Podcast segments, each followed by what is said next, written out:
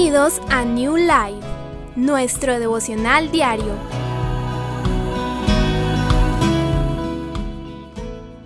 La palabra de hoy, características de una vida en santidad, parte 4. Esta mañana comenzaremos hablando de la cuarta característica infaltable en la vida de todo creyente que ha decidido caminar apartado para Jesús. Esta cuarta característica lleva por título sacrificios vivos. Su palabra nos dice en Romanos capítulo 12, verso 1. Por lo tanto, hermanos, tomando en cuenta la misericordia de Dios, les ruego que cada uno de ustedes, en adoración espiritual, ofrezca su cuerpo como sacrificio vivo, santo y agradable a Dios. Como creyentes, como hijos de Dios, debemos tener siempre como brújula y punto de partida para iniciar, para decidir, para comenzar cada día la misericordia de Dios. Su palabra nos anima, nos enseña y nos dice que esas misericordias se renuevan cada día para nuestro beneficio, que anunciemos esas misericordias. Incluso en este pasaje nos anima a tomarlas en cuenta para poder vivir una vida en rendición y en adoración espiritual.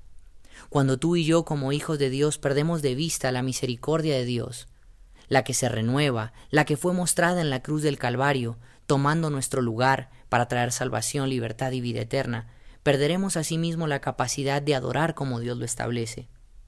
Y es que adorar a Dios no se trata solo de lindas palabras o reconocer sus atributos, sino de vivir rendidos a Él.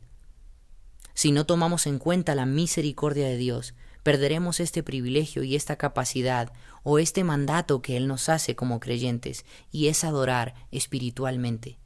Cómo adorar a quien no conozco y cómo adorar a quien no reconozco y no puedo ver sus obras, mientras tengamos presentes las obras misericordiosas de Dios para nuestra vida y estén latentes a través de una relación constante con Él y su palabra, será fácil llevar una vida espiritual y será fácil dar adoración a Jesucristo.